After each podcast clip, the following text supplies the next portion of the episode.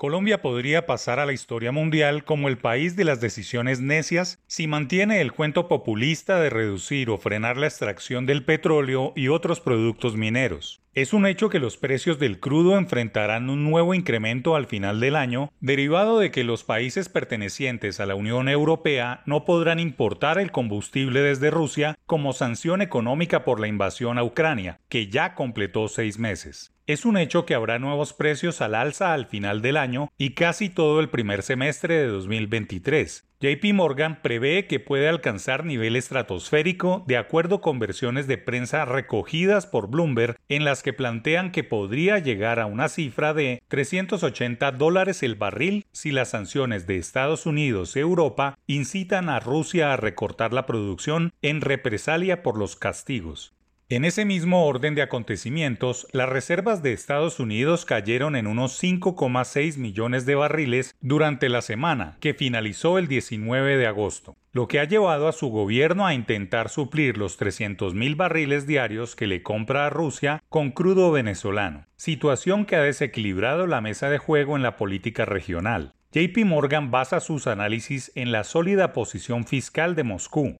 Pueden darse el lujo de recortar su producción diaria de crudo en 5 millones de barriles sin dañar excesivamente su economía. Para gran parte del resto del mundo, los resultados podrían ser desastrosos. Un recorte de 3 millones de barriles en los suministros diarios llevaría los precios del crudo de referencia de Londres a 190 dólares, mientras que en el peor escenario de 5 millones podría significar que el crudo llegue a un nivel de 380 dólares. Este es un escenario que llevaría al mundo a frenarse y a ahondar las recesiones que han ido apareciendo desde hace un par de meses. Pero para países como Colombia, que cuentan aún con reservas de hidrocarburos para unos 7 años, podría significar una gran oportunidad para obtener recursos para desarrollar su infraestructura y ejecutar programas de inversión social. En lugar de hablar de frenar la exploración minero-energética y no armar más bloques para encontrar petróleo en los océanos y en los piedemontes, se debería acelerar la consecución de más combustible para aprovechar los buenos precios del petróleo, que van a registrarse durante la próxima década cuando las energías renovables sean una realidad. Pero para llegar allá todavía falta mucho tiempo y la transición energética la deben pagar los combustibles fósiles. El actual gobierno nacional no puede condenar a las actuales y nuevas generaciones a vivir sobre la pobreza, cuando el subsuelo los premiaba con recursos.